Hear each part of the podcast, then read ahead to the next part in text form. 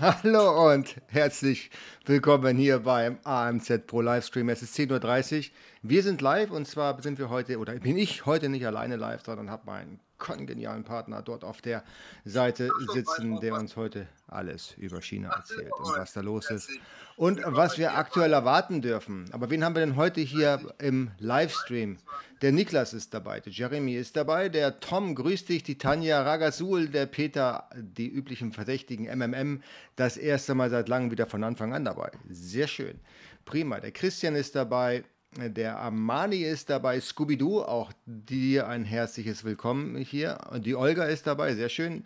Du wirst auch so langsam hier zur Stammzuhörerin, glaube ich. Der Jocker, der Peter, jawohl, der hat übrigens schon gestern geliked, das lobe ich mir. Und wer jetzt noch liken möchte, der ist herzlich eingeladen. Da ist der Button. Der kann jetzt direkt hier den Kanal abonnieren, die Glocke drücken und natürlich den Daumen nach oben, wenn ihr mögt und wenn ihr das hier cool findet. Der Michael ist dabei, grüß dich. Der Michael, da fällt mir immer gleich sofort ein. Michael ist Speaker bei der AMZ Doorbuster Konferenz. Die ist am 29.10. Wer sich da noch nicht eingetragen hat, der sollte das umgehend tun. Ist kostenlos, ist cool und sind extrem viele Experten dabei. Der Christian Otto Kelm ist dabei, der, der äh, Herr Grimm ist dabei beispielsweise von äh, den Restposten.de, der uns erklärt, wie man mit Handelsware gute Umsätze machen kann. Da kommen wir nachher bestimmt noch zu, zu dem Thema. Dann haben wir Celix ist dabei, also super Line-up. Wer in den USA arbeiten möchte, der hat da mit den Till Andernach den richtigen Ansprechpartner. Also extrem cool. Ich bin super glücklich, dass die alle zugesagt haben. Und es geht da nur ums Marketing. Also weniger um, um Sourcing und um Produktion, sondern eigentlich nur darum, wie man das Beste aus seinem Weihnachtsgeschäft rausholen kann. Und wir wissen ja alle, das ist das wichtigste Geschäft überhaupt.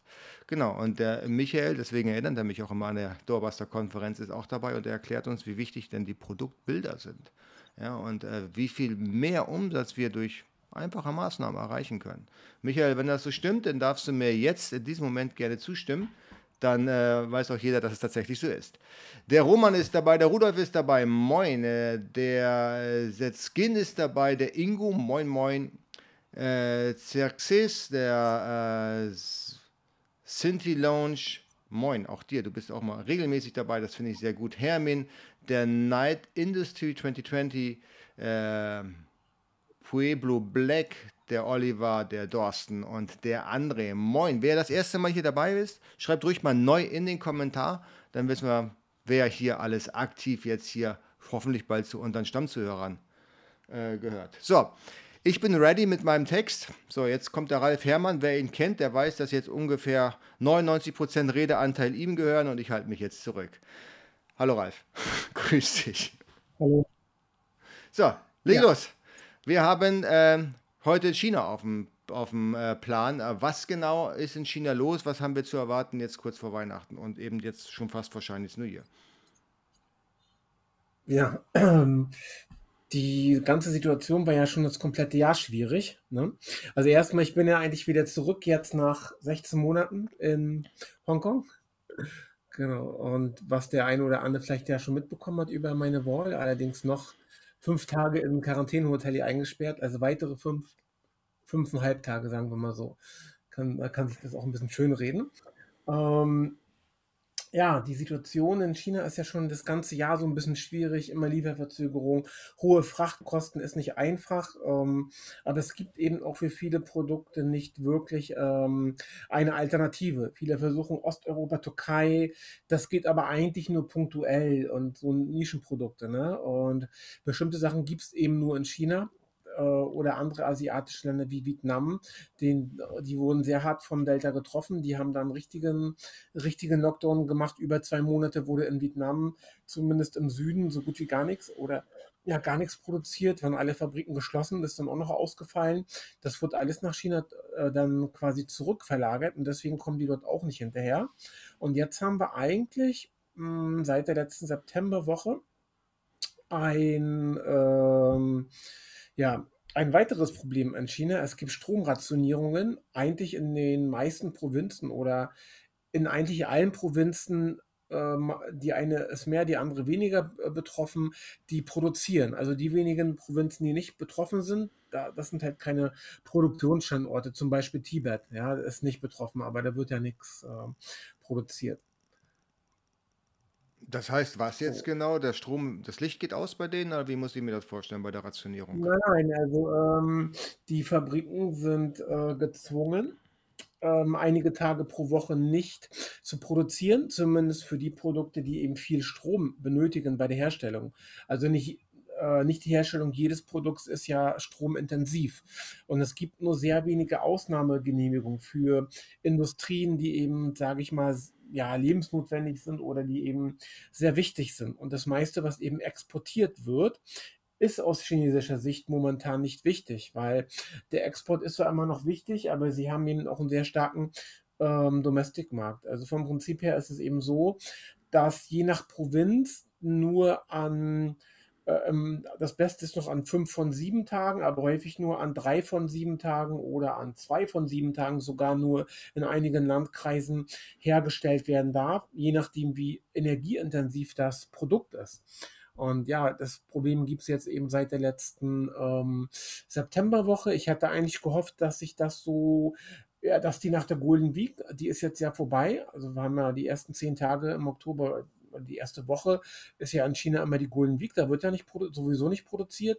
Hatte eigentlich gehofft, dass sich das irgendwie normalisiert, aber das scheint nicht der Fall zu sein. Also ich habe wirklich von vielen und auch bei, zumindest bei mindestens einer Order von uns, dass es dort Verzögerungen geben wird. Die Lieferanten können oder wollen nicht wirklich einen Termin ähm, sagen. Also ich sage mal so, für was, was eh schon jetzt im August, September angezahlt wurde, da, das wird dann ja vielleicht noch halbwegs pünktlich fertig. Aber was jetzt neu produziert wird, da stellt man sich erstmal hinten an. Und ja, das ist vom Prinzip her von Provinz zu Provinz unterschiedlich. Vielleicht können wir ja mal den Screensharing machen. Ja, warte mal, Do Dobson sagt gerade durch die Stromregulierung, Mann, was ist das für ein Wort, äh, hat sich die Produktionszeit von meinen Produkten teilweise nochmal verdoppelt. Ja, genau. Übrigens mhm. sehr cooles Bild, Dobson, finde ich richtig geiles Thumbnail. Alright. Gut, also das heißt, es hat schon direkte, äh, direkte Auswirkungen auf einige unserer Zuhörer. Das äh, ja. ist ein Problem, denke genau. ich mal. Ne? Die, Erst kommt die Golden ähm, Week, jetzt kommt, die, jetzt kommt kein Strom mehr aus der Steckdose. Jetzt wird es langsam, glaube ich, eng. Aber wir können mal deinen Bildschirm teilen. Moment. Ähm, jawohl. Zack. So. Ich habe noch mir ein paar Informationen geholt vom, von meinem China-Team. Mach mal ein bisschen Guangzhou, größer bitte, dann, damit wir das sehen. Das, da unten rechts gibt es die Möglichkeit, das ranzuzoomen. Da gibt es einen Schieberegler ah, ja, okay. und dann, wenn du das dann zoomst, dann oh. kann, können alle das lesen. Ja. ja. Genau. Also, ich habe nur ein bisschen mit meinem China-Team deswegen auch gesprochen, dass die mir ein paar Informationen bereitstellen. Ähm, wir sehen hier eine Grafik über den Stromverbrauch in China. Ich weiß ehrlich gesagt nicht, was das für eine Maßeinheit ist. Also hier die 60.000, das sind wahrscheinlich jetzt keine Kilowattstunden, sondern das ist eine wesentlich größere Einheit, die größer als eine Kilowattstunde ist. Ähm, aber spielt auch keine Rolle. Äh, und wenn man sich mal diesen Verbrauch hier anschaut, den Stromverbrauch von, äh, von China jetzt ähm, über die letzten zehn Jahre, dann sieht man eben, das wird jedes Jahr immer mehr. Wurden, deswegen wurden ja in China auch immer mehr Kohlekraftwerke und so weiter gebaut. Äh, und ja, 2020 gab es einen Knick. Wissen wir, woran das lag, dass eben nach Chinese New Year wegen Corona in China noch vier Wochen lang alles komplett dicht war. Und das kannst du natürlich im Laufe des Jahres dann auch nicht mehr aufholen. Deswegen der Knick 2020. Dieses Jahr, ich weiß ehrlich gesagt hier nicht, was die gelbe Kurve bedeutet, aber vielleicht sind das die Emissionen oder so. Ähm, dieses Jahr äh, geht, ist nochmal, nochmal richtig hochgegangen, weil, wie ich bereits sagte, dass ähm, von anderen asiatischen Ländern, die nicht produzieren konnten, also Vietnam, in Teilen Myanmar, in Teilen auch äh, Indonesien. Ähm, das, waren, das sind auch sehr unzuverlässige Produktionsstandorte, äh, weil die dort das Zero-Covid nicht umsetzen können, was China durch deren Manpower ja umsetzen kann. Und deswegen wurde viel an Produktion nach China zurückverlagert. Äh, der E-Commerce boomt allgemein seit Corona und in der Summe hat das einen sehr hohen Stromverbrauch und sehr hohe Emissionen äh, zu ähm, Folge. Und die offizielle Begründung ist eben, äh, gibt auch halt, halt, andere Gerüchte, aber wir halten uns mal an die offizielle Begründung. Die offizielle Begründung ist eben, dass man die ähm, Emissionswerte dieses Jahr nicht überstreiten möchte, weil die haben sich ja auch verpflichtet schon. Also seit äh, viele glauben, ja, China ist ein sehr großer Umweltsünder, das stimmt aber nur noch in Teilen. Also da wird gerade seit 2016 extrem viel, ähm, extrem viel bereits gemacht. Ne? Und ähm, von daher äh, versuchen die eben die Emissionen in den Griff zu bekommen. Meine Information zurzeit ist, dass das ja dass das noch so ja, zwei Monate so bleiben kann, weil dann können die sich ausrechnen im November, Dezember, ähm, können die das einhalten und dann gibt es euch wieder genügend Strom und dann können die noch nur ja vielleicht nochmal auf 100% produzieren, das ist aber keinesfalls sicher. Also ich habe auch gehört, dass in China einige Kohlekraftwerke, die sich, die nicht mehr rentabel waren, haben die Betreiber stillgelegt und dadurch haben die nicht genug genug Strom. Also man liest so immer, ja, China baut ohne Ende neue Kohlekraftwerke. Das sind dann natürlich so nach neuester Bauart auch mit weniger, weniger Emissionen und so weiter. Ne? Aber im Endeffekt reicht, obwohl sie so viel neu gebaut haben, reicht das trotzdem nicht ähm, aus einerseits und, und andererseits eben geht es ja eben auch um die äh, um die Emissions. Äh, mhm. Um die Der Michael sagt gerade, einer meiner Zulieferanten meinte auch neulich, sie können erst morgen antworten, weil sie dann wieder Strom haben. Ja, aber ja, wie, wie also muss man sich das vorstellen? Nur, nur, nur, die Fabriken haben keinen Strom oder auch dann tatsächlich der werden, wird, wird dann in den ganzen Städten der Strom abgestellt? Na, ich denke, ich habe mal gehört, so vor der Golden Week, das soll wohl auch in Städten der Fall, äh, der Fall sein, aber jetzt wird eben die meisten Stromverursacher werden quasi stillgelegt, weil Privathaushalte verbrauchen ja nicht so viel Strom. Ja, der genau Ingo, Ingo sagte übrigens, das war, äh, das war die Terawattstunde-Einheit, die du da auf der, an deinem genau. Screen gezeigt hast. Ne? Ich denke, hier ja, gehen wir genau, nochmal zurück, ich als es Terawattstunde genau, hab, sein. Ja, das habe ich mir auch schon gedacht, dass es auf jeden Fall mehr als, als, als Kilowatt, aber da ja die Grafik auf Chinesisch ist. Ne? Ja, sind auch keine Milliamp, ja, also das ist schon ein bisschen mehr. Ja, definitiv, ja. genau. So, ich, äh, sehen wir ja. nochmal die Grafik, die Verbrauch. Und ich habe jetzt meine, hm? ja, meine Mitarbeiterin hat mir noch ein bisschen was, was über übersetzt, so von offiziellen Quellen. Und man sieht eben auch, kannst du mal immer, das ist zwar auf Englisch, aber die meisten verstehen das ja. Genau, ja, die meisten vor. verstehen das ja. Genau. Ähm, ja, for, for, for example, in, in Guangdong, ähm, also ich übersetze das mal so sinngemäß, ähm, in der, in der Guangdong-Provinz, also die Provinz im Süden, wo ja auch sehr viel produziert wird, wo es zwar nicht billig ist, aber sehr hochwertig von der Produktion, da gab es eben erst, dass eben an fünf, ähm, also dass die Fabrik fünf Tage geöffnet werden kann und zwei muss die schließen. Das hat haben die meisten Kunden gar nicht bemerkt. Das konnten die Chinesen vielleicht auch so ein bisschen geheim halten, äh, weil normalerweise wird ja sechs Tage produziert in, äh, in China. Sonntag ist meistens frei, aber einige dann in Hochsaison machen sie halt auch Sonntag und zahlen die Arbeiter mehr. Ne? Und ähm, ja, und dann wurde es quasi, was heißt abgegradet, aus meiner Sicht eigentlich downgegradet. Also mit der, also dann dürfen die nur noch an drei Tage produzieren und müssen an drei Tagen stoppen. Das ist halt nur, ähm, und im September war es dann eben sogar in manchen Provinzen, bei manchen energieintensiven Fabriken in der letzten Septemberwoche, die durften nur an zwei ähm, Tagen an, also zwei von fünf Tagen produzieren. Ich weiß nicht, warum jetzt das jetzt auf fünf und nicht auf sieben gerechnet wurde.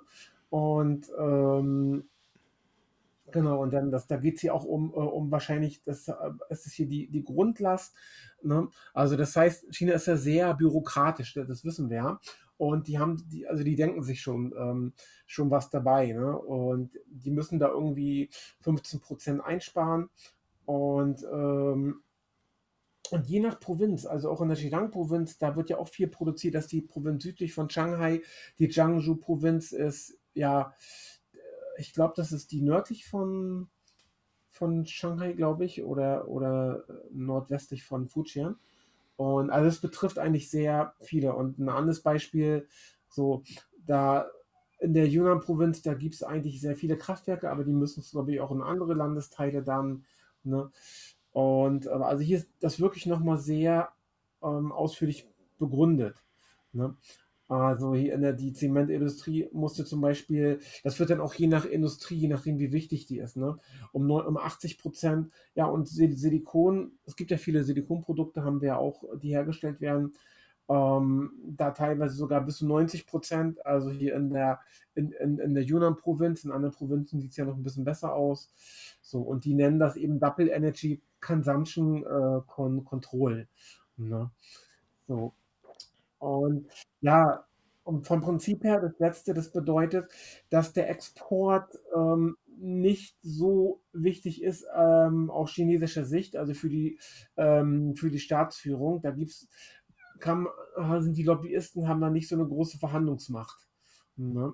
Und, die, Frage, die, Frage, die Frage ist jetzt, die, die auch der, der Night Industries 2020 stellt, geht denn die Kohle aus oder also die, die, der Rohstoffkohle, nicht das Geld, sondern geht den wegen der Strom knapp. Was ist jetzt der Grund dafür?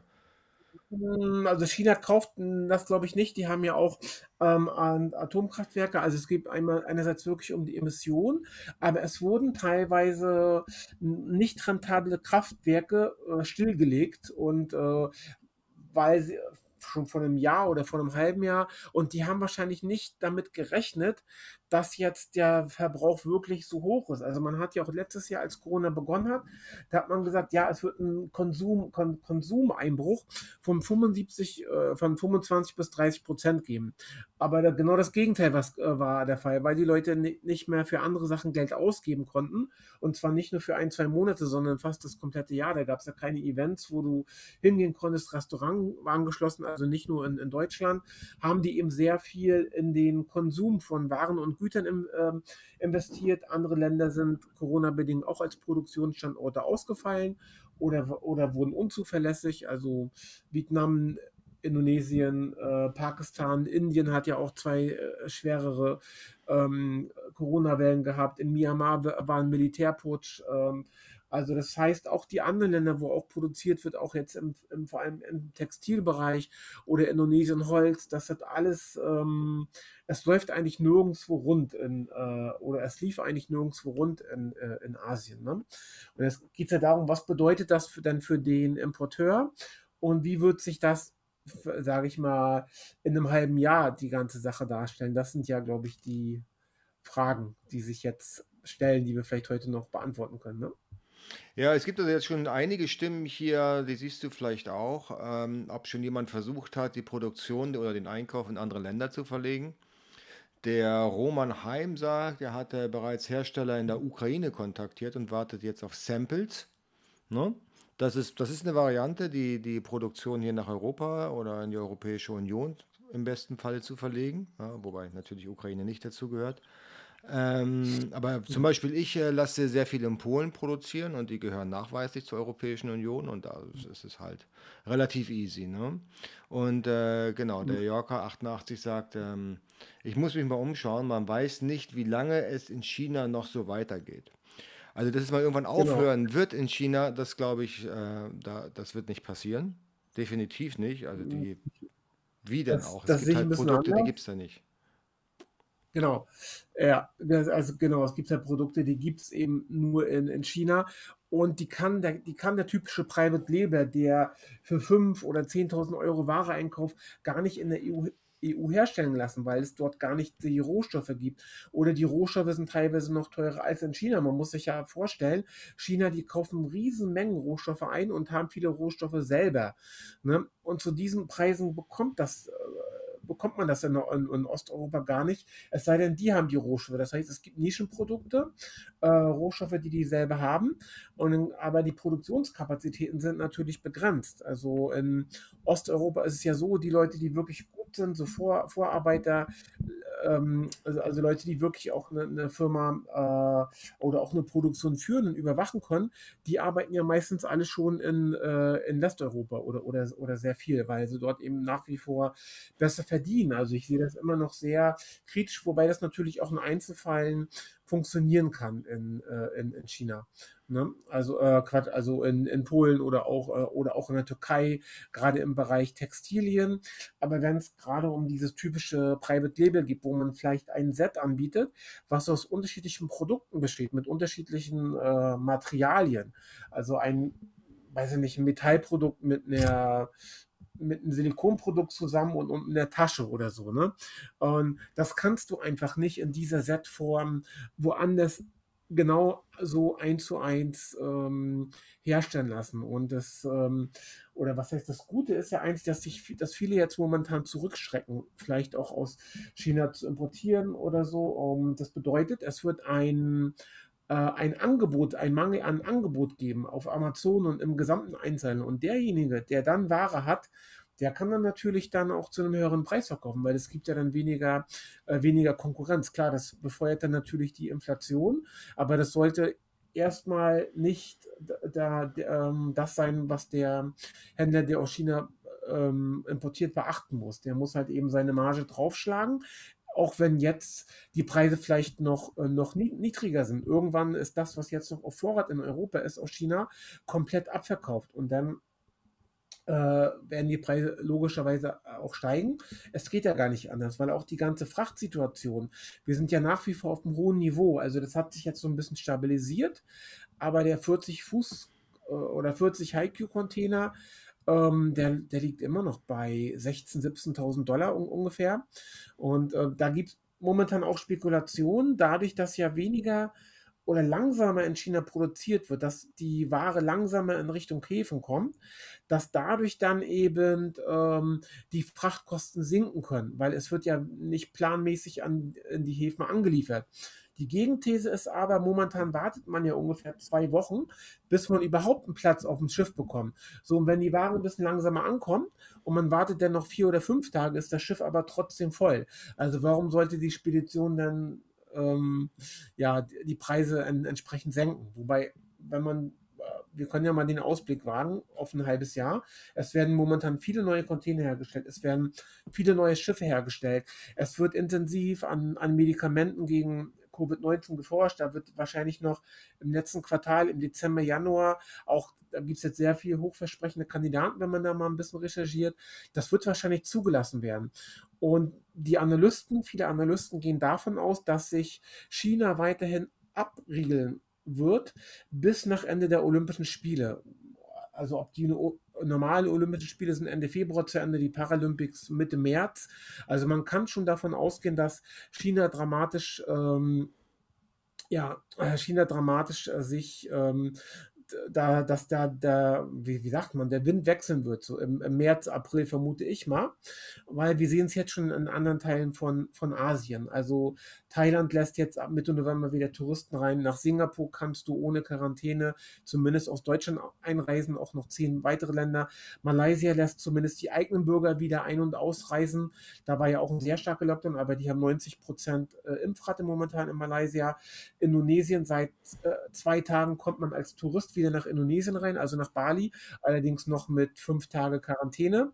In Thailand ist es ohne und da, so wie ich Indonesien kenne, werden die das relativ schnell, äh, ja, relativ schnell ändern. Ne? Und wenn dann erstmal Medikamente zugelassen werden im Dezember, Januar, das wird ein Gamechanger werden. Und dann wird auch in China dann Richtung Frühling, wenn die Grippesaison vorbei ist, dann kann China auch wieder so langsam, äh, langsam öffnen. Die haben dann ja die Informationen aus, aus dem Rest der Welt, dass eben die, dass die Medizin wirkt, sage ich mal. Ne? Und äh, zu dem Zeitpunkt werden auch Containerschiffe fertig sein. Also wenn man das mal in einem halbes Jahr im Voraus plant, sehe ich das eigentlich gar nicht so negativ, wie es jetzt momentan ist, weil es wird dann auch wieder Produktion aus China in andere asiatische Länder zurückverlagert, weil das Problem war auch in Vietnam und in Indonesien, warum die so eine starke Delta-Welle hatten, dass eben die, die hatten im Juni, also eigentlich alle asiatischen Länder mit Ausnahme von Singapur und China hatten im Juni so eine Impfrate von 15 oder 20 Prozent oder so, ne? Und ähm, das sieht jetzt mittlerweile natürlich ganz anders aus und im Januar nochmal anders. Und äh, das bedeutet, es wird wieder einiges von China weg, wegverlagert werden oder einige gucken sich in Europa um nicht immer funktioniert. Und das bedeutet in der Summe, oder die Leute geben auch wieder für andere Sachen Geld aus, nicht nur für den Konsum. Ne, das bedeutet in der Summe, dass ich eigentlich eine Entlastung einstellen müsste. Aber wie gesagt, das ist immer noch ein bisschen spekulativ. Aber ich kann mir nicht vorstellen, dass über dem März, April 2022 dieses Niveau bleibt. Also ich denke schon, dass da dann eine Entspannung geben wird. Äh, ja, denke ich auch. Also wir haben jetzt ein paar Kommentare während deines äh, Monologs. Äh, Furkan Celtic, äh, äh, Ralf, we love you. Keine Ahnung, Ja, ob ja. du die kennst, Ich, ist auf jeden Fall eine ich, ich, Liebeserklärung. ich kenne ihn, ich kenne den Furkan persönlich. Na dann, dann ist es ja prima. Denn ähm, der Puelbo Black fragt, die Preise werden dann also nach Normalität wieder ansteigen von der Seite der Hersteller? Äh, nee, jetzt, jetzt sind ja die Preise hoch. Das sind ja nicht die Hersteller, die haben eine Kalkulation und sie können sich ja gar nicht leisten, ähm, die Preise zu erhöhen. Es gibt ja so viele Hersteller in China, dass die sich auch gar nicht gegenseitig absprechen können. Also man sieht ja, da gibt es ja Rohmaterialbörsen und da sieht man ja dann, ähm, wie sich die Rohmaterialpreise entwickeln. Wir hatten, glaube ich, bei, bei Holz eine Entspannung sogar. Im Juni hatten wir eine Entspannung, davor waren die Holzpreise sehr hoch und dann haben scheinbar die Sägewerke, habe ich gelesen, in den USA und Kanada, haben ihre Produktion erhöhen können oder effizienter machen können oder so. Hm, Ne? hm. Und ja, ja, und wenn die Rohmaterialpreise sinken, weil äh, die weltweite Nachfrage ein bisschen sinkt, weil wir bewegen uns ja sowieso Richtung, äh, ja, Richtung in, äh, Inflation. Irgendwann müssen diese ganzen Corona-Kosten auch, äh, auch bezahlt werden in Form von höheren Steuern oder Energiepreisen. Dann hat der Endkunde natürlich auch ein bisschen in der Summe weniger zur Verfügung zum Konsum. Und das könnte die auch die weltweite Nachfrage senken, aber da spielen sehr, sehr viele, ähm, also sehr, sehr viele Faktoren eine Rolle. Aber genau wie der eine hier auch geschrieben hat, der, Der Jörg also sagt, ich ich habe, habe, ich habe diese Woche in einem genau, Artikel gelesen, dass sich die genau, Material, dass sich der Materialmenge laut äh, Experten bis Mitte nächsten Jahres wieder normalisieren sollte. genau. Das, das denke ich auch. Also wenn man jetzt was Neues anfangen möchte in China, kann man es ruhig machen, äh, weil ähm, es, es bekommt sowieso niemand günstiger eingekauft. Und wenn es ein Produkt ist, was man nicht so ohne weiteres nicht in China bekommen kann, äh, dann spricht da gar nichts dagegen, weil das, es wird sich nach wie vor verkaufen. Man hat vielleicht sogar weniger Konkurrenz. Äh, man hat auch weniger Konkurrenz, weil das ist aber ein anderes Thema, weil Amazon natürlich sehr auf Konformitäten jetzt achtet und relativ viel auch sperrt, also mehr jedenfalls als vor ein, als vor einem Jahr. Ne? Und auch die ganze Steuerproblematik mit den, mit den Chinesen, das kommt eigentlich denjenigen entgegen, die alles konform haben, die ihre, ihre Steuern bezahlen, wie gesagt, Konformitätsnachweise haben, gu gute Qualität anbieten. Ne? Also eigentlich das, wo, wo wir ja mit unserem Service eigentlich auch helfen, ne? Genau. Ja, richtig, ganz genau. Ich glaube auch, dass, dass das äh, ein Riesenpunkt werden wird. Wenn sie schon mehr bezahlen müssen, die Endkunden, dann wollen sie auch bessere Qualität sehen. Das ist einfach so. Ne? Und Amazon, da wird, der, werden die Handschellen ja auch täglich enger geschnallt. Das ist so. Äh, der AMZ Rules äh, hat äh, Folgendes in den Kommentaren, ich kann ich jetzt hier leider nicht lesen, doch da. Das Problem betreffen nicht jede Provinz. Vergleichen lohnt mehr denn je. Es ist Ja, erstaunlich, wie groß und unterschiedlich innerhalb von China sind. Das ist richtig. Und jetzt nochmal, wir hatten ja darüber gerade diskutiert, dass man die Produktion möglicherweise innerhalb Europa oder europanahe Länder auslagern kann. Es gibt kein Land, was tatsächlich alles abfackeln könnte. Ja, und wenn jetzt alle die Produktion nach Europa oder jetzt hier in diese Region verlagern, dann sind die Kapazitäten hier auch ganz schnell überschritten und dann werden die Preise hier auch steigen. Ja, also das ist ein Teufelskreis. Ja. Deswegen, so würde ich tatsächlich ähm, jetzt aktuell China würde ich nicht fallen lassen. Ich würde mich umschauen. Vielleicht würde ich, ähm, was vielleicht eine ganz gute Strategie ist, dass man ähm, vielleicht wenn man jetzt keine Ware aus China bekommt, aber seine Produktion nicht umstellen lassen möchte, weil einige Produkte kann man einfach nicht in China, äh, außerhalb von China fertigen. Ich sage jetzt nur die Powerbanks. Theoretisch ja, praktisch ist es ein frommer Wunsch. Dann kann man sich natürlich auch mit Restposten über Wasser halten. Ich kenne viele, die sagen, hey, oder Handelsware. Ich verkaufe jetzt meine Private Label Produkte ab, aber zwischendurch probiere ich halt mein Business noch am Laufen zu halten mit Handelsware. Ja, das ist auch zum Beispiel das, was der Stefan Grimm von Restposten mir erzählt hat, dass es jetzt viel, viel mehr Leute gibt, die sich dann in diesem Bereich aufhalten und jetzt auch umsehen, ob man da wirklich auch Geld machen kann. Und er sagte, da kann man relativ viel Geld mitmachen, wenn man es richtig macht. Ne, und das wird auch in unserer Doorbuster-Konferenz nochmal erklären, wie genau man mit Restposten oder auch mit Handelsware einsteigen kann. Und dass es doch ein sehr, sehr lohnendes Geschäft ist. Vor allen Dingen, was du auch gerade gesagt hast, Ralf, also diese Konfirmität und diese eigene Produktion, das sind solche Sachen, da musst du dich überhaupt nicht drum kümmern, weil du kaufst die Ware ja im Prinzip hier in Europa ein Mhm. und hast da eigentlich überhaupt gar keine Probleme. Auch die ganzen Zollgeschichten, Zolltarifnummer, alles das, was die Franzin Domholz äh, die Haare zu Berge stehen lässt, wenn sie das dann von ihren Kunden hört, wie das abläuft aktuell. Das sind alles Dinge, die, da musst du dich nicht drum kümmern. Ja? Aber ja. ich glaube, die erfolgreichsten Unternehmen, die ich kenne, gerade im Amazon oder äh, generell im E-Commerce, die fahren zweigleisig. Die haben einmal Handelsware, ganz klassisch, die möglicherweise die Rechnungen bezahlen und Private Label, die den Firmenwert steigen lassen. Ja, durch, durch Handelsware genau. kannst du deine Company nicht wachsen lassen, beziehungsweise du kannst den Firmenwert nicht steigen, steigern. Ja, aber wenn du eine, einen guten Brand hast, einen guten Brand auf Amazon verkaufst, dann wird deine Marke auch was wert. Und dann sind es eben die, ähm, die großen Companies, die dich dann möglicherweise aufkaufen, falls du einen Exit hast. Ne? Die ganzen Aggregatoren, ja, wie Berlin Brands und so, die dann Interesse an deiner Marke haben. Alright, gut, gut. So. Ah, Moment, da gibt es noch eine Frage. Äh, wie sind denn die Uhrzeiten der Konferenz am 29.? In der E-Mail steht keine Uhrzeit. Die Uhrzeiten der Speaker findest du auf der Landingpage. Das war bis zu der letzten E-Mail noch nicht hundertprozentig klar, aber jetzt sind die Zeiten finalisiert. Und jetzt findest du auf der Landingpage, die ich hier verlinkt habe, amzpro.io Door, findest du alle Informationen und auch dann die Zeiten der Speaker. Jawohl. Äh, so, der, äh, der Furkan, also der, dein, dein echter Fan, ne? der, der dich so liebt. USA würde unendlich Dollar drucken, äh, womit der One äh, an Wert verlieren würde. Ist da was dran oder sind das Gerüchte? Ja, das, ähm, ja, da, da ist schon was dran. Also der, der Jan, der wird ja durch die chinesische Zentralbank quasi immer mehr oder weniger im gleichen Wechselkurs zum, zum Dollar gehalten.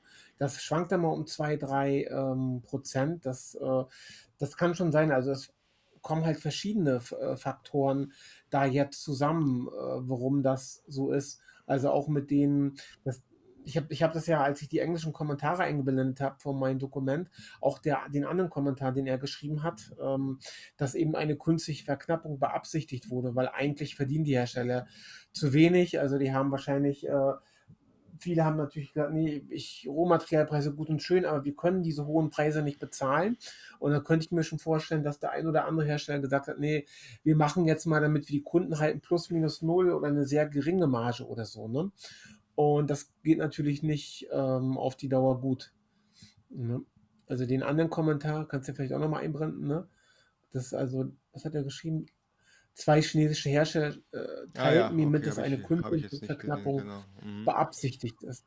Genau. Also das hatte ich auch in meinen, in den, was ich, was wir vorhin als wir Screensharing gemacht haben, auch eingeblendet hatten, auch so ähnlich. Also die, die Informationen haben wir auch. Also da kommen jetzt verschiedene Faktoren, spielen eine Rolle.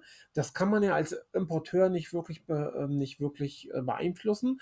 Da geht es ja darauf, wie kann man reagieren. Also wie gesagt, mit Handelsware ist schon eine gute Sache.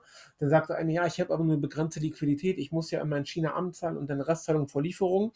Da würde ich dann mal den folgenden Tipp geben: einfach mit den Lieferanten reden und sagen, ich möchte die Restzahlung Copy Against BL machen, weil dann kann, kann man halt ein bisschen bezahlen, wenn die Ware auf, auf dem Schiff ist und notfalls würde ich bei der ersten Order nicht unbedingt empfehlen.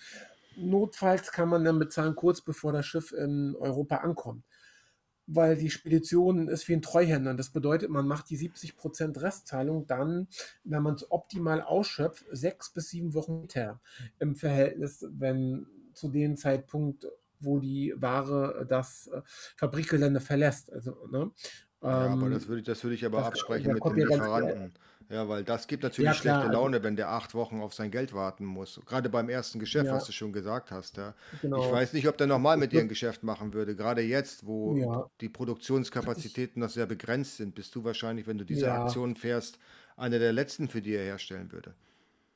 Ja, aber ich habe mir irgendwie, ich habe da noch nie so wirklich, ähm, also hat noch nie ein Lieferant dann gesagt, ich glaube einmal, der wollte es beim, beim zweiten Mal nicht mal machen, weil es beim ersten Mal so lange gedauert hat. Genau. Kommt drauf an, wenn man halt gute Lieferanten kennt, dann redet man mit dem, weil es ist natürlich ein riesen Liquiditätsvorteil, weil die fünf, sechs Wochen kann man die Liquidität nutzen, um zum Beispiel Handelsware einzukaufen, um damit dann ein bisschen was ähm, zu verdienen, wenn die China-Ware nicht, nicht da ist. Und das ist wie ein kostenloser ja. Kredit. Wir hatten ja schon mal ein kurzes Video, glaube ich, gemacht, ein sehr kurzes, über äh, spontan Video. Ich weiß, das auch schon ein paar Monate her, über diese Zahlart Copy Against BL, dass das relativ un unkompliziert ist und dass es wie so ein kostenloser ja, Dispo ist, ne? Oder temporärer ja, Kredit. Dis, Dispo auf Kosten des Herstellers. Und wenn du einen guten Hersteller hast, dann hast du auch einen unfairen Wettbewerbsvorteil deiner, deiner Konkurrenz gegenüber. Wenn du das gute Verhältnis äh, mit so einem Stunt aufs Spiel setzt, halte ich das für keine kluge Idee. Also alles nur ja. mit Absprache vom Hersteller oder mit dem Hersteller. Ansonsten, ja. wenn du sowieso nie wieder mit dem zusammenarbeiten willst, ist es egal. Aber egal ist es auch nicht. Ja. Die sprechen untereinander. Ja, die sind ja eine Community. Ich meine, der kennt der eine Geschäftsführer den nächsten. Und wenn das mal irgendwann erzählt wird, äh, ja, also, also seid ehrlich und fair. Ja, also solche, solche Stunts würde ich immer nur dann machen, wenn es tatsächlich. Ja, also je nachdem, ähm, kommt immer auf den Hersteller ran, also vielleicht hat der eine oder andere schon Copy ganz BL. Ich würde so machen, so ungefähr so zwei Wochen, nachdem das Schiff tatsächlich abgefahren ist, weil auch die Schiffe, die verspäten sich ja und dann einige wird in Singapur umgeschlagen. Diese ganzen Ankunftsdaten, die man dann erhält, bevor die Ware zum Hafen geht, das, ist, das sind grobe Schätzungen. Meistens dauert es länger. Und auf jeden Fall verfolgen am, am Hand von BL und auch, oder man kann ja auch Schiffe trecken, ist das Schiff wirklich losgefahren? Und wann kommt es wirklich an? Und wenn, wenn man weiß, okay, das Schiff kommt jetzt in drei Wochen an, dann würde ich den, würde ich den Rest bezahlen. Ich würde es nicht hinauszögern. Ne?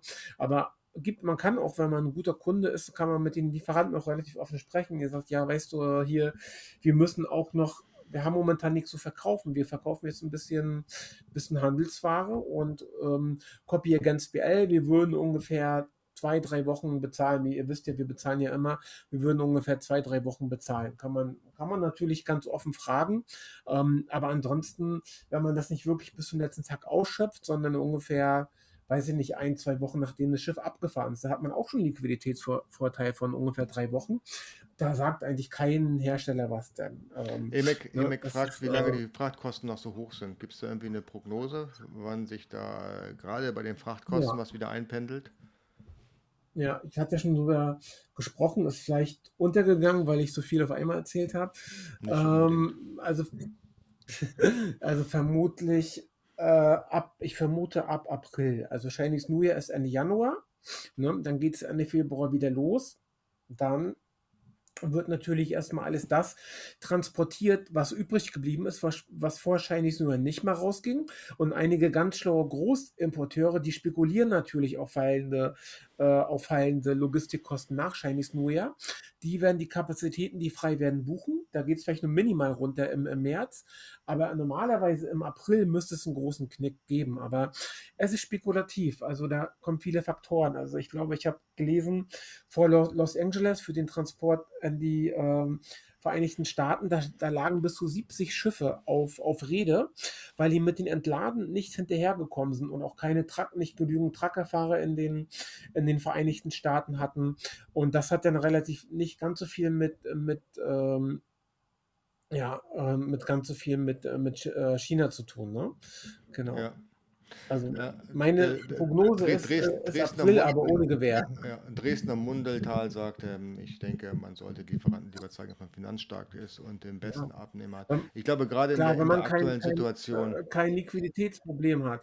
Ja. Äh, wenn man kein Liquiditätsproblem hat, dann würde ich beim Lieferanten argumentieren, eh, ähm, dass man eben nicht in der Produktionslinie nach hinten geschoben wird, sondern sagen, eh, ich zahle hier nicht irgendwann später, ich zahle sofort, wenn die auf den Hof geht, aber ich brauche die bis dann und dann, weil die können ja in der Produktionsplanung so ein bisschen hin und her schieben. Das ist für die meisten kleinen FBE-Händler, die eben für 5.000, 6.000, 10.000 Dollar importieren, eher nachteilhaft, weil der Produzent wird natürlich immer die Kunden be bevorzugen, also die Sachen zuerst produzieren, von dem, der am meisten zahlt oder der, der den meisten Umsatz bringt. Also quasi von den wichtigsten Kunden. Und wenn ihr nicht wichtig seid, dann kann es, obwohl vielleicht nur der Strom um 20 oder 25 Prozent rationiert ist, dann kann mal die Lieferzeit doppelt oder zweieinhalbfach so lang sein. Ne?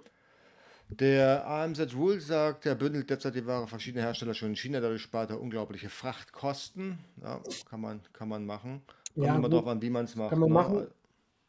Ja, wenn es in der gleichen Provinz ist. Aber da gibt es auch noch eine Sache. Also wenn man einen 40-Fuß-Container, wenn man nur die Menge eines 20-Fuß-Container hat zum Beispiel, ist es momentan teilweise günstiger, das per LCL, also Stückgut, zu verschicken, in einen 40 Fuß mit anderen Sachen zusammen. Da muss man nur den Spediteur sagen, bitte mach mir ein, ein LCL-Angebot für die Kubikmeter, kein, kein FCL. Und dann ist LCL teilweise, wenn man auf einen Kubikmeter runterrechnet, dort to dort teilweise sogar, sogar günstiger äh, momentan, also in, in, Einzelfällen. Aber ansonsten, ja klar, Ware bündeln lohnt sich, wenn es in einer in eine Provinz ist. Ne? Wenn das eine in Qingdao im Norden hergestellt wird und die andere Orte im Süden in der Guangdong-Provinz, das ist ein Unterschied von 3000 Kilometer. Da zahlt man dann eben das, was, was man vielleicht sparen würde, auch für den innerchinesischen Transport wieder drauf. Ne? Äh, ja, äh, der Mr. Karen äh, sagt äh, nach Toms Frage, ob man iPhone-Produkte nicht zertifizieren muss. Da ähm, sagt äh, Karen, iPhone-Ladekabel müssen immer von Apple zertifiziert werden. Das ist die MFI-Zertifizierung, Made for iPhone, iPad. Auch wenn der Hersteller sagen, dass alles zertifiziert ist, kann es nur die Hälfte. Ja. Weil im Prinzip ist es so bei MFI, wenn du es zertifizieren lassen möchtest, musst du es für deinen Brand zertifizieren. Das heißt, es gibt keine generelle Verzertifizierung von einem Hersteller. Ja, wenn dein Brand draufsteht, also Private Label, mhm. dann musst du es direkt bei Apple, beziehungsweise der Hersteller zertifiziert ist dann für dich direkt bei Apple. Ja, und äh, die, die nehmen da schon ordentlich Geld für. Ja, für die Zertifizierung, aber auch dann für die Lizenz am Ende des Tages. Der Tom sagt, äh, äh, könnte man nicht auch per Kreditkarte zahlen? Es gibt da zum Beispiel teilweise Karten bis 85 Tage Zahlungsziel. Kreditkarten kosten natürlich auch Bearbeitungsgebühr, beziehungsweise du hast den Aus Auslandszuschlag von 1 bis 2 Prozent, glaube ich, sind es. Wenn das deine, wenn das deine Liquidität rettet und du aufgrund der Vorteile nach 85 Tage Zahlung ähm, ja, die, die, den, den, den, den finanziellen Mehraufwand rechtfertigen kannst, dann klar, kann man das definitiv so machen. Ne? Das vielleicht hat er ja eine, eine Amex. Vielleicht, vielleicht hat er ja eine Amex und da gibt es dann eben sogar Meilen und die kann man dann für Freiflüge ver verbraten, die man sonst bezahlen würde. Hm, ja, genau. Ja gut, das geht natürlich auch. Ne? Jawohl, gut. Dann, äh, Dobry sagt, äh, in Europa produzieren äh, ist viel zu teuer. Die Frachtkosten von China sind nicht so schlimm, kommt auf die Menge an, aber ein bis zwei Euro mehr an Versand. In Europa kosten mhm. die Produkte Minimum das Doppelte. Rohstoffe kommen eh alle aus China. Das, also grundsätzlich kann man das so nicht sagen. Es gibt natürlich viele Produkte oder viele Rohstoffe, die aus China kommen, alle tatsächlich nicht. Ne? Aber ähm, da muss man halt sich umschauen. Es gibt eben Produkte, die gibt es auch in China nicht, wie zum Beispiel Olivenholz, ja, haben die nicht. Ne? Oder ähm, es gibt Produkte, die werden in Europa genauso gut gefertigt wie, wie in China, weil es da eben auf beiden Kontinenten die Rohstoffe gibt. Ne? Aktuell kostet ein Container aus China 20.000 Euro, in Türkei 3.000. Ja. Die ja, Produkte aus der Türkei kosten also 10 bis 20 Prozent mehr. Äh, ja, das kann natürlich sein. Das ist klar, ist ja auch viel näher. Ne? Und die Zölle sind nicht zu vergessen. Du hast in, äh, in, in der, aus der Türkei hast du ganz andere Zollreglementierung als aus China. Ne? Meistens sind die Produkte teilweise gar keine Zölle. Ja, genau, zollfrei, ja, oder eben deutlich, deutlich geringer. Definitiv. Die andere Sache ist, hm, da habe ich noch neulich in einem Video drüber gesprochen, was jetzt demnächst veröffentlicht wird. Bringen wir mal ein ganz einfaches Beispiel. Ja, du beziehst deine Powerbanks jetzt immer aus China. Äh, jetzt ist es halt zu teuer geworden aus China, weil eben ähm, dadurch, dass sie den Strom abgedreht haben, A gar nicht geliefert wird und B dann eben mit einem Container, der 18.000 Dollar kostet. Die ein europäisches Land oder ein äh, nahe europäisches Land kann die möglicherweise auch Powerbanks produzieren. Ja, aber sie kennen, sie wissen nicht wie. Ja, sie haben zwar bislang Batterien produziert, aber keine Powerbanks. Das heißt, wenn du sagst, mach mir 20.000 Powerbanks, dann können die das möglicherweise tun. Aber dann bist du Patient 1. Das heißt, du bist der Beta-Tester, ob die es wirklich hinbringen. Ja, und äh, erstmal brauchst du natürlich ein enormes Finanzpolster, um eine solche Menge überhaupt produzieren zu lassen, weil mit 3000 fangen die gar nicht erst an, wenn du das erste Mal oder wenn die generell das erste Mal so einen Artikel produzieren. Und was am Ende rauskommt an Qualität, das weißt du ja auch nicht, weil es ist das, die gleiche Situation in China. Ja, wenn du jemanden, wenn du einen chinesischen Hersteller hast, der die Art und Weise an Produkten noch nie produziert hat, die du gerade anfragst, ist es ein unkalkulierbares Risiko. Man sucht sich ja ähm, idealtypischerweise immer Unternehmen, ob nun Europa oder China, die sowas schon mal hergestellt haben, erfolgreich. Ja, und das wird natürlich sehr schwierig. Wir haben mehrere Anfragen beispielsweise in der Türkei gestartet, unterschiedliche Arten von Produkten und wir haben jedes Mal festgestellt, dass diese Arten von Produkten vorher noch nie gemacht worden sind von den Herstellern. Ja, sie können es, weil ja, sie können Plastik verarbeiten, aber genau das ist natürlich eine andere Frage. Ne? Jawohl. Gut, gut. So, Äh, genau, also, äh, da geht es nochmal Tom, äh, unterhält sich nochmal mit äh, Mr. Karam über die Autorisierung. Ja, genau, damit man die Ware überhaupt verkaufen darf, also Originalware von, äh, von Apple. Und der Rudolf Philipp sagt, die Türkei ist in der Zollunion. Ja, was wir ja gesagt haben, da gibt es ganz andere Zölle, manchmal auch gar keine. Muss man halt äh, dann speziell so anmelden, ist aber eigentlich ähm, zollfrei. Also wenn man irgendwas Samples importiert und da wird dann irgendwie Zoll drauf berechnet, dann müsste man den Zollbescheid innerhalb von 30 Tagen widersprechen und dann mit einer bestimmten, ja, mit einer bestimmten Methode dann anmelden und dann ist es zollfrei. Also wir haben ja hier, also bin ja, der Zollexperte ist ja eher die, die Franzin, die könntest du mal ganz genau sagen, oder auch der, wer ist der, der Patrick. Und ähm, ja, ja, so, so ist es. Also vom Prinzip her, ich glaube, 20.000 Euro kostet ein Container nicht. Ich glaube 17, 17 17.500 US-Dollar. Das ist ja ein Euro noch mal ein bisschen weniger, also ein 40 Fuß. Also ganz so schlimm ist es dann doch nicht mehr. Und ähm, ansonsten, wie gesagt, ja, mit dass die Rohstoffe alle aus China kommen, das stimmt ja jetzt so pauschal nicht. Und die Frachtkosten, das hängt natürlich darauf an, äh, vom Produkt ab, was es für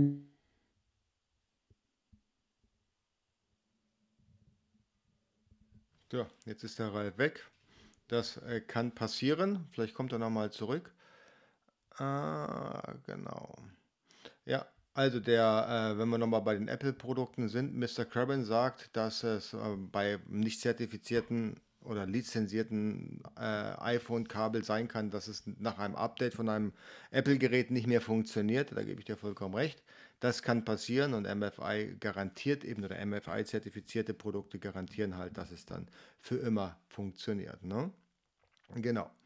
Und wie gesagt, das muss man bezahlen. Das kommt, kostet tatsächlich pro Stück. Ich habe es mal gewusst, es waren glaube ich 1 oder 1,50 Euro pro verkauften Stück, was man da an Apple an Lizenzgebühren abdrücken muss. Ne? Es ist nicht ohne, ja, ähm, aber es lohnt sich natürlich, wenn du ein MFI-zertifiziertes Produkt hast oder ein Kabel hast, dann bist du natürlich safe. Ne? Genau. Und ähm, Apple übernimmt dann auch ein Stück weit die Garantie. Du musst dir mal vorstellen, du hast ein Apple-Mobiltelefon äh, mit Lightning-Kabel und äh, hast ein nicht äh, MFI-zertifiziertes Kabel und das Handy brennt durch, dann wird Apple da keine Garantie übernehmen. Ne? Und bei einem zertifizierten Kabel sicherlich denn schon.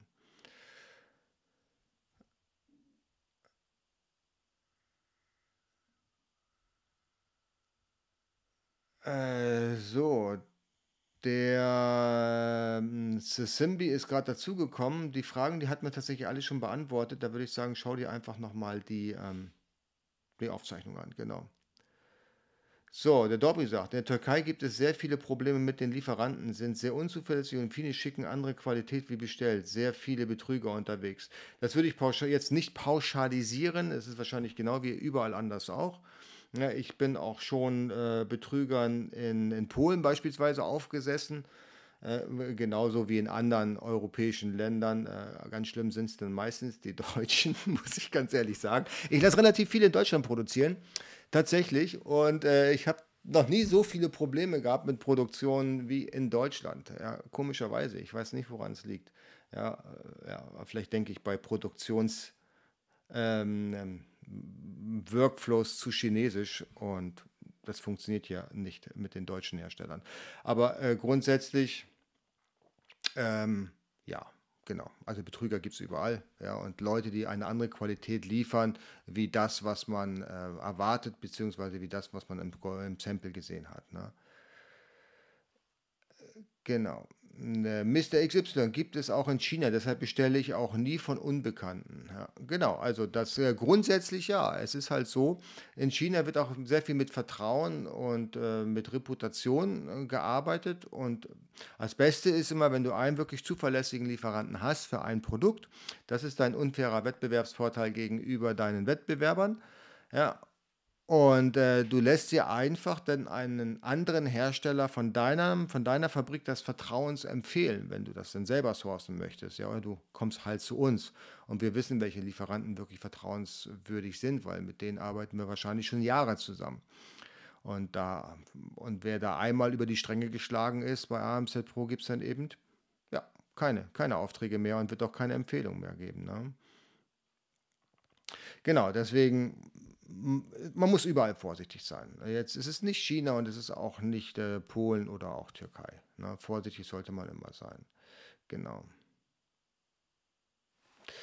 Der äh, Dobry sagt, äh, ja, das stimmt. China ist ein Produktionsland und die wollen Geschäfte machen. Ja, die wollen und die müssen Geschäfte machen. Ne? Davon leben die ja nun mal. Und es läuft ja bei denen wirklich ganz gut und die würden es ja tatsächlich nicht absichtlich machen. Aber schwarze Schafe hast du überall und der kulturelle Unterschied ist ja immens. Ne? Also wo ich behaupte, dass äh, beispielsweise, wenn ich etwas bestelle in einer gewissen Qualität, und ich briefe diese Qualität in Deutschland oder in der, in der Europäischen Union, dann verstehen die in 99 Prozent, was ich tatsächlich will. Aufgrund der kulturellen Unterschiede in China ist das nicht unbedingt gesagt. Das heißt, da muss man nochmal eine extra Runde drehen und vielleicht nochmal genauer darauf hinweisen, wie das auszusehen hat. Ne? Daher äh, würde ich das so pauschal gar nicht sagen. So, der Ralf ist jetzt weg und scheint auch nicht wiederzukommen. Ah doch, warte, da ist er wieder. Gucken wir mal. Wollen wir ihn reinlassen? Und da ist er wieder. Ralf, welcome back. So. Ja, der Laptop war ein bisschen heiß gelaufen. Ich habe zu viele Anwendungen aufgehabt. Und da hat ah. nur noch geholfen, also Bildschirm eingefroren, auf den Knopf zu drücken, Aha. ein paar Sekunden und neu zu starten. Ah, okay, alles klar. Ja, das liegt daran, weil der Mac, weil der Mac kein Ralf hat, umgekehrt, weil der Ralf kein Mac hat. Das ist dann der Grund dafür. Alright, genau. Ja, haben wir sonst noch Fragen, die ich jetzt noch nicht beantwortet habe? Hm, doch, eine hatte ich hier, glaube ich noch. Ah, die hatten wir beantwortet. Wenn ihr noch Fragen habt, dann schießt los. Ja. Ich glaube, zusammenfassend kann man, glaube ich, sagen, mit den Herstellern wirklich proaktiv kommunizieren, immer wieder nach einem Lieferdatum fragen.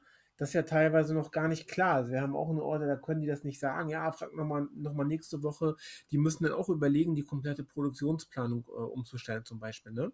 Also immer proaktiv kommunizieren, auch wenn die Order offiziell erst in, sowieso erst in 30 Tagen fertig sein soll, jetzt schon nachfragen, weil der Chinese wird das von alleine, wird er euch meistens nicht proaktiv ähm, ähm, in, informieren oder nur in sehr seltenen Fällen. Mhm, mhm, ja. Der Niklas sagt, ähm, will hier keine Werbung machen, würde jedoch AMZ Resource empfehlen. Hab von vielen gehört, dass die mit euch euren Produkten in der Türkei entwickeln. Versichert, seid ihr auch bei denen.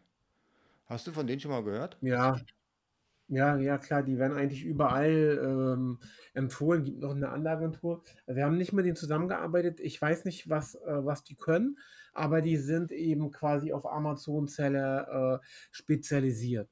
Die Frage ist immer, ob für Produzenten in der Türkei so ein teilweise doch relativ anspruchsvoller ähm, Amazon-Seller auch äh, interessant ist ne? und auch von den, von den Mengen, ob die immer permanent die gleiche Qualität liefern können. Äh, gibt's, kann man eine Qualitätskontrolle vor Ort machen.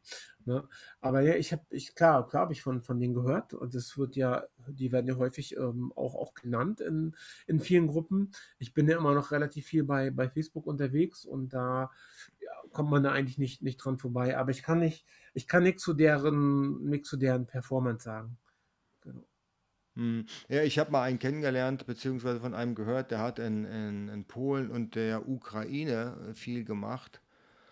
Äh, ich, ich weiß nicht, ob es den noch gibt, aber da habe ich nichts Gutes drüber gehört. Ja, mit denen hatten wir tatsächlich mal irgendwann vielleicht eine Zusammenarbeit angeschrieben, das ist aber schon Jahre her und das haben wir aber auch wieder sein lassen, weil einfach da das Feedback nicht gut war. Hm, ja, ich weiß, wen, wen du meinst. Äh, der ist ja, glaube ich, zur Hälfte Pole und da ging ja richtig viel schief was dann natürlich immer an den, nicht an ihm, sondern halt an den Lieferanten oder so gelegen hat.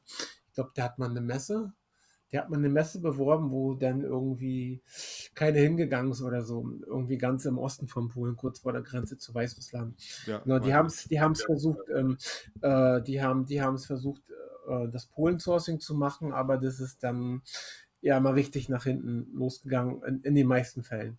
Genau, also habe ich sehr, sehr viele Feedbacks ähm, bekommen, weil man kann es eben nicht, das, was man von China gewohnt ist, kann man wirklich nicht ja, so eins zu eins übertragen auf, äh, auf, auf andere Länder. Es ist nicht, nicht vergleichbar. Und gerade bei Private Label, wo man sich ein Brand aufbaut, wo das Produkt jedes Mal in der gleichen Qualität, mit der gleichen Verpackung, in der gleichen Beschaffenheit nachbeliefert werden muss, das ist nicht so einfach zu realisieren dann mit den anderen Ländern.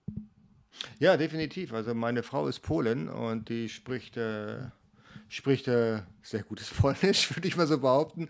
Und ähm, die hat da auch in der Richtung schon, schon sehr viel Erfahrung. Und ohne sie würde ich wahrscheinlich auch in Polen scheitern, weil das ist echt schwierig. Ne? Ja, genau. Der Rico sagt, ähm, deine Videos haben geholfen, einen Top-Lieferanten zu finden. Prima, sehr schön. Freut mich, wenn da das Feedback kommt.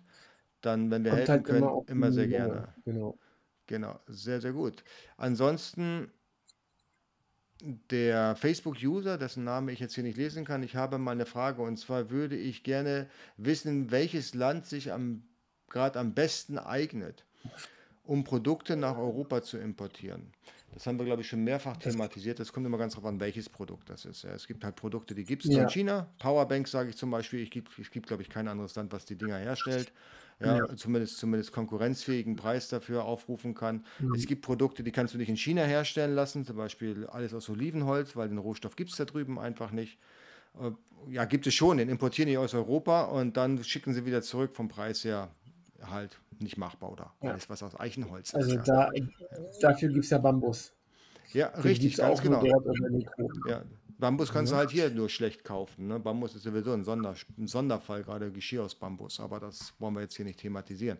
Ähm, aber grundsätzlich mhm. ja, du kommt immer darauf an, was du machen möchtest. Zum Beispiel Baumwolle. Das aus meiner Erfahrung können die, können die Chinesen nicht so gut mit Baumwolle umgehen. Da gehst du halt in die Türkei oder Ägypten oder irgendwo anders hin. Ne? Mhm. Aber das machst du zum Beispiel nicht notwendigerweise in, in, China. Immer nicht vergessen, es gibt für diese anderen Länder kein, äh, irgendwie keine Alibaba Tret, Tret äh, wobei, klar, Türkei könnte man theoretisch auch selber dann, dann, dann hinfliegen. Äh, man muss kommt immer auf den Warenwert drauf an. Also wenn man für 3.000 oder 5.000 Euro Ware importieren will, braucht man sich über solche Sachen gar nicht äh, Gedanken machen, weil das völlig uninteressant ist für die meisten anderen Länder außerhalb von, äh, von China. Die haben ja auch eine begrenzte Kapazitäten und die nehmen dann natürlich der, denjenigen, der halt am meisten bestellt, was sich am meisten lohnt. Ne? Na klar, die müssen ja auch wirtschaftlich arbeiten. Das sind genauso Wirtschaftsunternehmen wie, wie hier auch. Und wenn du hier zu einer deutschen Fabrik gehst und sagst, du willst 3000 Stück haben, dann wirst du möglicherweise nach ganz hinten sortiert, weil äh, VW nimmt vielleicht 30.000 Stück oder 300.000 Stück. Ne? Ja. Das wird, äh, ist Deswegen, das Gleiche, ist, das, ist im Prinzip das Gleiche. Ne? Deswegen sage ich ja gerade in so einer Situation, wie wir sie gerade in China mit den Stromrationierungen, wirklich proaktiv mit den Herstellern sprechen, den wirklich auf ein Datum drängen, wo man sich dann auch drauf verlassen kann. Klar, man macht ja immer so Klauseln, wenn zu spät kommt der und der Zuschlag, aber die sagen, nö, das ist halt höhere Gewalt und das ist, wird dann vielleicht auch nicht in jedem Fall durchsetzbar sein, weil es wurde viel aus Asi anderen asiatischen Ländern nach China zurück, zurückverlagert. Die können sich eigentlich momentan die Kunden aussuchen. Die Schiffe sind, äh, sind voll. Ne? Ja, ja, die, die, die, die Schiffe sind voll, die, die, die, die Reedereien, die suchen sich auch ihre Lieblingskunden aus. Ne? Auch hier gibt es möglicherweise eine künstliche Verknappung. Ja, hört man ja öfter mal, dass einfach die Preise hoch bleiben. Ja, und dann kommt jetzt natürlich noch die mhm. Inflation dazu bezüglich den, den Rohstoffpreisen im Bereich von Kraftstoff. Ja, Kraftstoff wird ja auch immer teurer. Das macht die Sache tatsächlich nicht besser. Wir haben noch eine Frage, die würde ich ganz gerne thematisieren und dann sind wir auch schon am Ende für heute. Alle anderen Fragen werden wir im Nachgang dann nochmal besprechen als extra Video oder gerne nochmal in die Kommentare hier unter diesem Video, falls wir sie nicht beantwortet haben, dann können wir nochmal da hier in diesen Kommentaren drauf eingehen. Der Pueblo Black fragt, äh, für China gibt es die Seite Alibaba. Was gibt es äh, für Seiten für, die Euro, für europäische Hersteller? Gibt es nicht. Das ist das äh, Problem. ja. ja, das sind alles lokale Märkte. Meisten, ja. Genau, die meisten, die europäischen Hersteller sind auch gar nicht interessiert an ähm, gerade so was Richtung E-Commerce und kleine Mengen geht, außer was irgendwie so handgemachte gibt. Ne? gibt ja so handgemachte Produkte mit einem hohen emotionalen Wert oder so, ähm, aber es hat nichts mit Private Label zu tun. Ist gar nicht so interessant für die wenigen europäischen Hersteller, weil, oder auch wenn man Produktion verlagern will, man muss dann ja quasi erst richtig was, was, was aufbauen. Wenn man das von China nach Europa verlagert, das nicht ähm, so einfach. Da muss man richtig was aufbauen. Und wie gesagt, in einem halben Jahr kann es in China schon wieder wesentlich besser aussehen. Und das ist ein großes, großes Risiko, wenn man jetzt alles umstellt. Auch für den Produzenten, der sagt, oh, ich habe so viele Anfragen, sollte ich nicht meine Fabrikfläche vervierfachen, sollte ich nicht ähm, neue Mitarbeiter re rekrutieren, gucken, wo ich Rohmaterial bekomme. Ich habe momentan so viele Anfragen. Ja, aber das sind halt nur Anfragen. Das ist von ähm, aus der, ähm, aus der momentanen Situation hinaus. Ja. Äh, die Frage zu beantworten, es gibt äh, eine ähnliche Plattform wie Alibaba meines Wissens nicht. Die sind alle regional aufgebaut. Wer liefert was zum Beispiel? In Polen gibt es da eine spezielle Seite.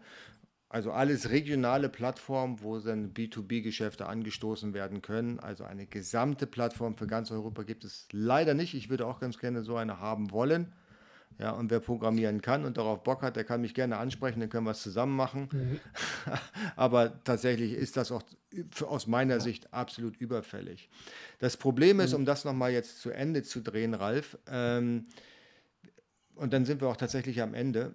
Wir haben mh, mm, ja, die Situation, dass die, dass die Europäische Union nur für Großkunden ausgelegt ist. Und ich habe einen guten Freund, der macht ähm, Kosmetikartikel und der hat sich aufgrund meines Anratens auch mit kleineren Private Label Mengen beschäftigt und bietet die auch tatsächlich an. Und der äh, hatte mir berichtet letzte Woche noch, dass der so viele Anfragen hat, dass er tatsächlich die ganzen äh, Mitarbeiter jetzt ähm, Überstunden machen lassen muss, weil er gar nicht genug Leute ranbekommt. Ja, der Markt ist da. Wenn sich ein Unternehmen mal damit beschäftigen würde, wie kann ich denn kleinere Mengen bedienen ja, und sich damit positioniert, dann hat er A, viel, viel weniger Konkurrenz als Industrieunternehmen und B, kann er vielleicht auch viel, viel mehr Geld verlangen. Ja, weil es gibt halt nicht so viele. Nehmen wir mal an, wir haben einen europäischen Hersteller, der kann Powerbanks machen, außerhalb von China. Und der fängt auch bei einer Menge von 1000 Stück an. Welcher Anfänger im Bereich von Powerbanks würde denn lieber in China einkaufen als bei dem Hersteller? Weil es ist doch viel einfacher. Ja, aber die Industrie in Deutschland bzw. in Europa, die ist dafür einfach nicht ausgelegt. Und ich glaube, das wird noch lange dauern, bis da tatsächlich solche äh, Strukturen aufgebaut werden können wie in China. Ja. Das, ja. das, ist auch ein großes Risiko. Das kann in ein halbes Jahr, kann es ja sich in China normalisiert haben. Und ja, aber dann kauft ja trotzdem keiner in China, wenn ich es in Europa kriegen kann. Warum sollt ihr nach China kaufen, wenn ich es in Europa kriege? Für was? Das ja, macht gar keinen Sinn. Wenn es in Europa wenn es in China trotzdem günstiger ist und, und konform ist. Übrigens, äh, momentan investiert China massiv in, äh, in Afrika. Ich habe einen Bericht gesehen über eine Schuhfabrik in, in Kenia, wie das da abläuft, so mit chinesischen Vor, äh, Vorarbeitern, mit so einem Morning-Up-Appell, äh, äh, so einem richtigen militärischen Drill. Das haben die da alles da eingeführt. Und so ein Afrikaner verdient je nachdem ähm, in Kenia, je nachdem wie gut er ist, zwischen 25 und 60 Euro pro Monat. Also noch mal ganz wesentlich weniger als in China. Also ich weiß es, im Bereich Schuhe wird tatsächlich einiges in einige afrikanische Länder verlegt. Wo, wo China massiv ähm, investiert, also wirklich ja. ähm, massiv. Also ich glaube nicht, dass in Europa jemals noch mal ähm, größere Mengen, also viel Produktion sein wird aus der ja, so Nischen, Nischenartikel, sagen wir mal. Ne? Man weiß es nicht. Man weiß es nicht. Ich gebe die Hoffnung nicht auf. Gerade im Bereich von Nahrungsergänzungsmitteln, alles, was so mit, mit Kosmetik äh, zu tun hat, das funktioniert. Funktio könnte gut funktionieren. Und wenn das funktioniert, erschließt es sich für mich jetzt persönlich nicht, warum es nicht auch in anderen ja. Bereichen funktionieren könnte. Mir fällt noch was ein im Bereich Hersteller aus, aus Europa. Wir hatten ja schon die Restposten.de, also Stefan Grimm genannt. Aber ja. ansonsten die so bekannteste in Deutschland Seite in, in Deutschland ist eigentlich Zentrada. Also da die, ähm, die geben auch ab und zu Gutscheincodes raus. Also da ist ja die, die Martina Schimmel, ist da, glaube ich, die Geschäftsführerin und die ähm, ist auch sehr aktiv auf, auf Facebook und ich glaube, das war Zentrale heißt die Firma. Und da kann man, gibt es dann doch einiges an Herstellerkontakten. Ja, genau. Die sind dann auch europäisch. Also da kann man dann auch Herstellerkontakte aus ganz Europa bekommen. Ne? Also es ist keine reine deutsche äh, Plattform. Äh, ja, aber das sind dann meistens solche, solche Großhändler, wenig, wenig Industrie, meistens dann so Restposten und Großhändler, die dann da ihre Ware anbieten. Alright, meine Damen, meine Herren, es war mir ein Vergnügen. Nochmal danke dir, Ralf. Hat wieder sehr viel Spaß gemacht. Ich habe es immer sehr einfach, ja. wenn der Ralf dabei ist. Ich brauche nicht so viel reden. Der ja. Ralf, der übernimmt das dann, ja. ja. Dann sitze ich auf dem Beifahrersitz. Finde ich, find ich wirklich ziemlich cool. Und ähm, genau, wenn es da Fragen gibt, in die Kommentare schreiben, am besten hier drunter, nicht im Chat. Das lesen wir dann äh, nicht so intensiv. Das liest dann höchstens der Dominik mal und schreibt die Fragen auf. Aber unten in den Kommentaren beantworten wir alles. Vergesst nicht den Daumen nach oben zu drücken, äh, den Abo-Button. Ja, und ja, wenn, wenn ihr an, eine, an einer Zusammenarbeit interessiert seid, amzpro.io slash ready, da können wir darüber plaudern. Und wir sehen uns dann spätestens live nächste Woche. Macht's gut. Ciao, ciao. Tschüssi.